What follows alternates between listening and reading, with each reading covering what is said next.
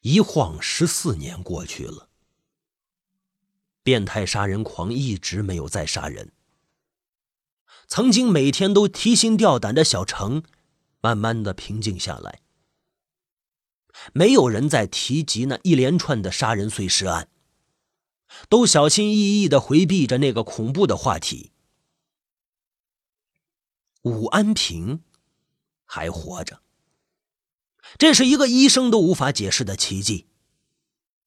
他认为，是仇恨让他活了下来。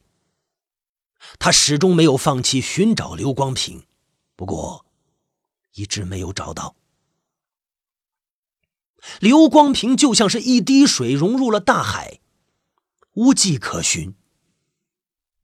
吴安平的足迹几乎踏遍了小城的每一个角落，却一无所获。有几次，吴安平抬头看着天，怔怔的想：世事难料，刘光平会不会已经死了？生要见人，死要见尸。他没有想过放弃。清明节前一天的下午，下雨了。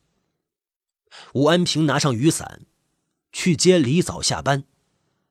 李早还在食堂上班，只是换了一个地方，是一所学校的食堂。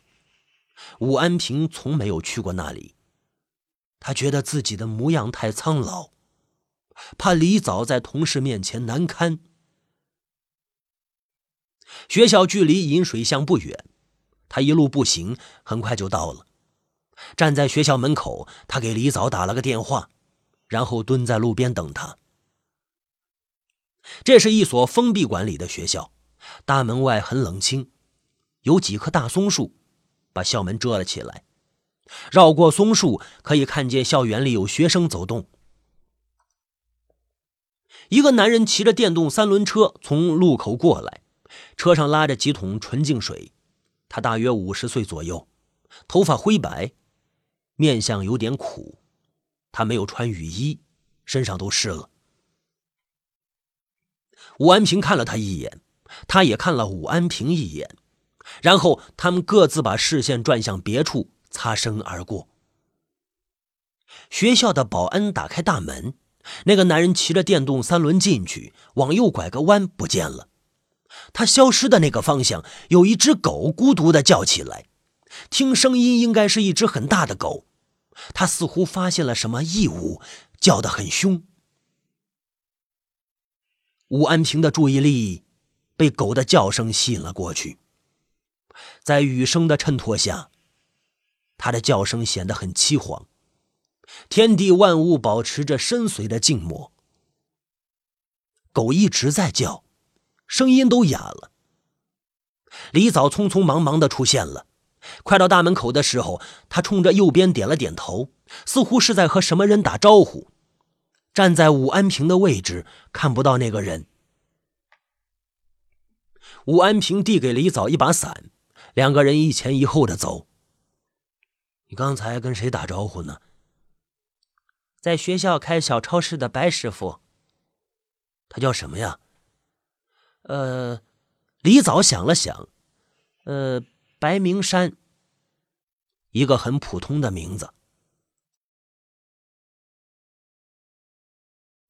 武安平没说什么，他想：哦，刚才那个骑电动三轮车的男人，应该就是白明山，一个很普通的人。李早又说了一句：“那个人有点怪，下着雨，他也没打伞，也没穿雨衣，站在一棵树后面。”不知道干什么，武安平敏感的捕捉到了什么，却又说不清缘由。过了两天，他一个人在家，家里的摆设一直没变，和女儿活着的时候一模一样。一百多平米的家，只有他一个人呼吸。显得有些空荡。外面的风很大，吹得窗户咣啷咣啷的响。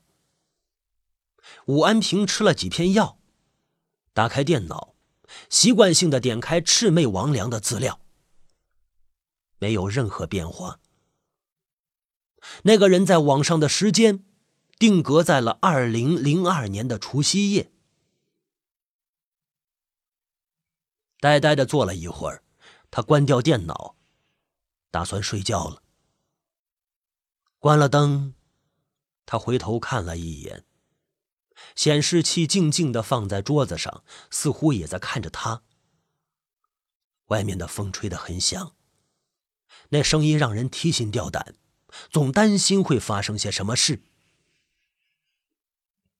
武安平的思路又回到两天前的那个傍晚。他真真切切的感觉到，他似乎抓住了什么。他绞尽脑汁的想，脑子里乱极了。也许是有神灵在提醒他，他得到了一个提示词：眼睛。那双眼睛不灵秀，也不愚钝，应该是一双男性的眼睛。缺少点生气，因为他不敢合眼，日日夜夜睁着，略显疲惫。那是白明山的眼睛。武安平不知道自己为什么会想到白明山，此时此刻他应该想到刘光平才对。眼睛，日日夜夜睁着的眼睛。吴安平的心里陡然蹦出一种可怕的猜测：白明山会不会就是刘光平？不可能，两个人的相貌差异太大了。如果刘光平整容了呢？他花了不少钱，换了一张脸，却无法换一双眼睛。于是他的眼神完好无缺的保留了下来。他。现在是凌晨一点多钟，武安平从床上坐起来，回想着这些年来他寻找过的地方，终于他发现了一个事实：他几乎去任何地方寻找过刘光平，唯独没去过学校。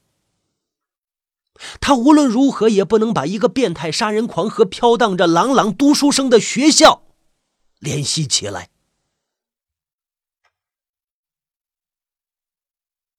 深夜那么宁静，世界那么宁静。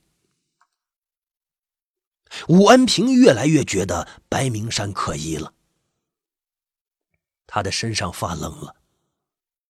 如果如果白明山就是刘光平，那太可怕了。他日日夜夜生活在武安平的家的附近，甚至还和李早在一个锅里吃过饭。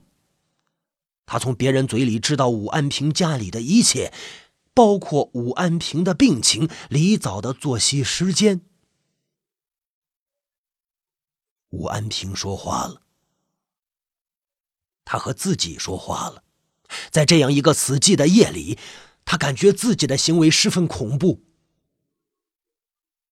你是刘光平吗？白明山遥不可及，听不见。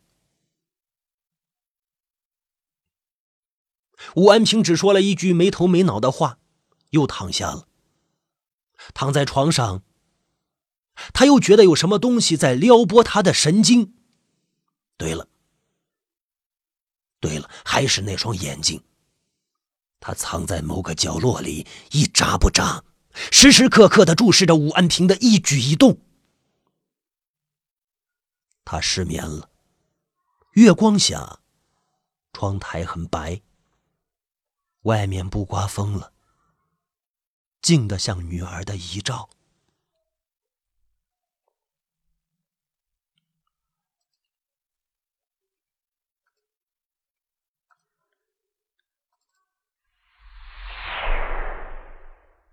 一场雨过后，小城里干净了许多。抬头看。原本浮在头顶上那层灰蒙蒙的东西不见了，露出了清亮的天那么高。那么蓝。武安平成了学校食堂的一名勤杂工，他只要很少的工资，只为接近白明山。下午，他把食堂收拾干净，在校园里慢慢的走。他没有躲躲藏藏，也没有遮遮掩掩。他知道，如果白明山就是刘光平，肯定早已对他了如指掌。他无需隐藏。小超市在学校的西北角，一间十几平米的平房，夹在两棵高大的松树中间，里面没开灯，光线昏暗。悄无声息，武安平走了进去。白明山在扫地，他的动作很慢，很仔细，不放过任何蛛丝马迹。天气一点都不冷，他的右手却戴着一个黑色的棉手套，十分反常。他只戴了一只手套。你好，武安平很平静的和他打招呼。他抬起头，笑了一下，是那种很谦卑的笑。有酒吗？学校里不让卖酒。武安平脸上浮现出沮丧的表情。白明山又说话了，出了校门。右拐，有一家小商店，那里卖酒。知道了。你是学生家长啊？不是，我是食堂的勤杂工。哦，白明山又笑一下，低头扫地。天知道他在想什么。武安平看着他，接着说道：“食堂的李枣是我老婆。”他在试探对方。白明山不说话。我们原来有个女儿，死了。白明山不说话。电台杀人狂杀了他，把他藏在了衣柜里。衣柜就是一个大的骨灰盒。这句话让武安平全身一冷，什么意思？我胡乱说的。白明山没有抬头。小超市里太安静了，如果一根针掉在地上，肯定能听见。武安平突然说话了：“下雨那天。”你是不是躲在树后看着我？说完这句话，他打了个冷战。白明山抬起头看着他：“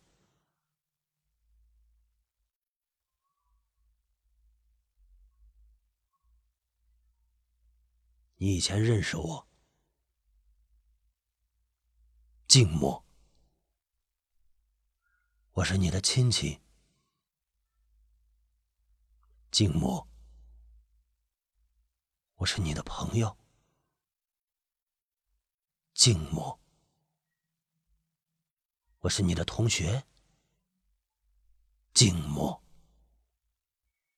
我是你的仇人。哐啷一声巨响，武安平吓得一哆嗦。白明山不动声色的。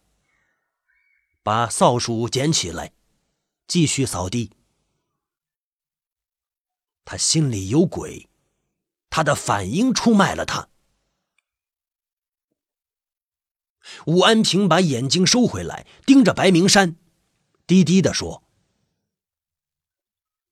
我也有一个仇人，这些年我一直在找他，不过一直没有找到。”每个月的第一天中午十二点，我会在戈壁滩等他，希望他能出现，做个了断。说完这句话，他转身往外走。走到门口，他停下来，又说道：“只要我找到他，肯定不会让他再跑掉。”他用了一个“再”字，矛头直指刘光平，或者说矛头直指白明山。背后，白明山无声无息。现在。武安平和白明山之间有了一个单方的约定，除了扫帚掉在地上的声音，白明山始终没有任何表态。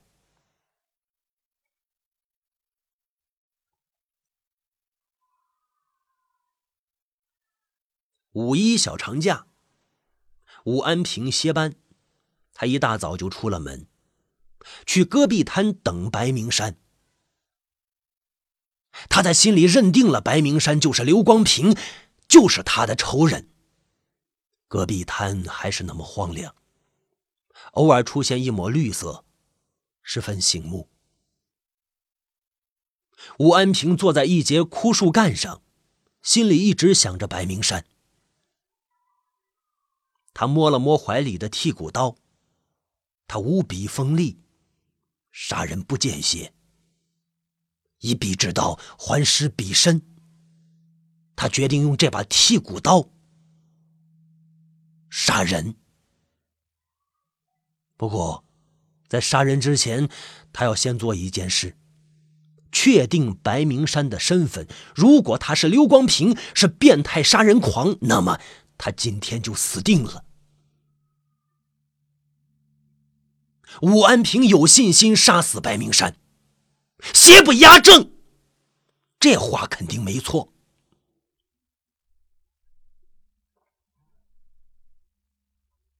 现在是十一点，距离约定的时间只剩下一个小时了。武安平会看到变态杀人狂，还是会看到刘光平，还是会看到白明山？武安平警惕的观察着四周。戈壁滩很空旷，无遮无挡，不管哪个方向出现人，他都能看见。过了一会儿，东北方向出现一个老头，背着手，慢慢的走。他看了武安平一眼，转身往西南方向走了。他太老了，是那种很让人放心的老，肯定不是变态杀人狂。武安平看了看表，还差二十一分钟。一只土黄色的鸟落下来，蹦跶了几下，又飞上了青天。武安平追着它看去，阳光很刺眼。老头已经不见了，除了他，戈壁滩上不见一个人。时间一分一秒的过去，极其缓慢。一只蜥蜴出现了，它很瘦，肚子瘪瘪的，眼神很无辜。他到了武安平面前，嗖的一下就过去了，步态有些狼狈。变态杀人狂跟他肯定没有什么关系。武安平继续等，还差一分钟。戈壁滩上还是空荡荡的，不见一个人。手机突然响了，他抖了一下，是老婆李早打来的。喂，什么事啊？你在哪儿啊？戈壁滩。李早停了一下，才说道：“你回来一趟吧。”怎么了？有事儿？什么事啊？沉默了几秒钟，李早才说：“你回来就知道了。”武安平忽然有一个直觉，李早身边有人。那个人居心叵测，李早有话不敢说，他压低了声音，一字一字的说。现在，我问你答：你只回答是或者不是。你身边是不是有人？是。白明山。是。他空着手。李早停顿了一下，应该是在观察白明山的手。不是。吴安平的心顿时收紧了。他没伤害你。是。你别惹他，我马上回去。李早没有回答，他的嘴似乎被动的离开了话筒。吴安平猜测。白明山一定是察觉到了什么，开始阻止他，把电话给抢了过去。电话没有挂断，武安平冲着话筒大声的说着：“这件事和他无关，有什么事儿冲我来。”没有回应。过了几秒钟，电话挂断了，武安平拔腿就跑，跑得比恐惧还快。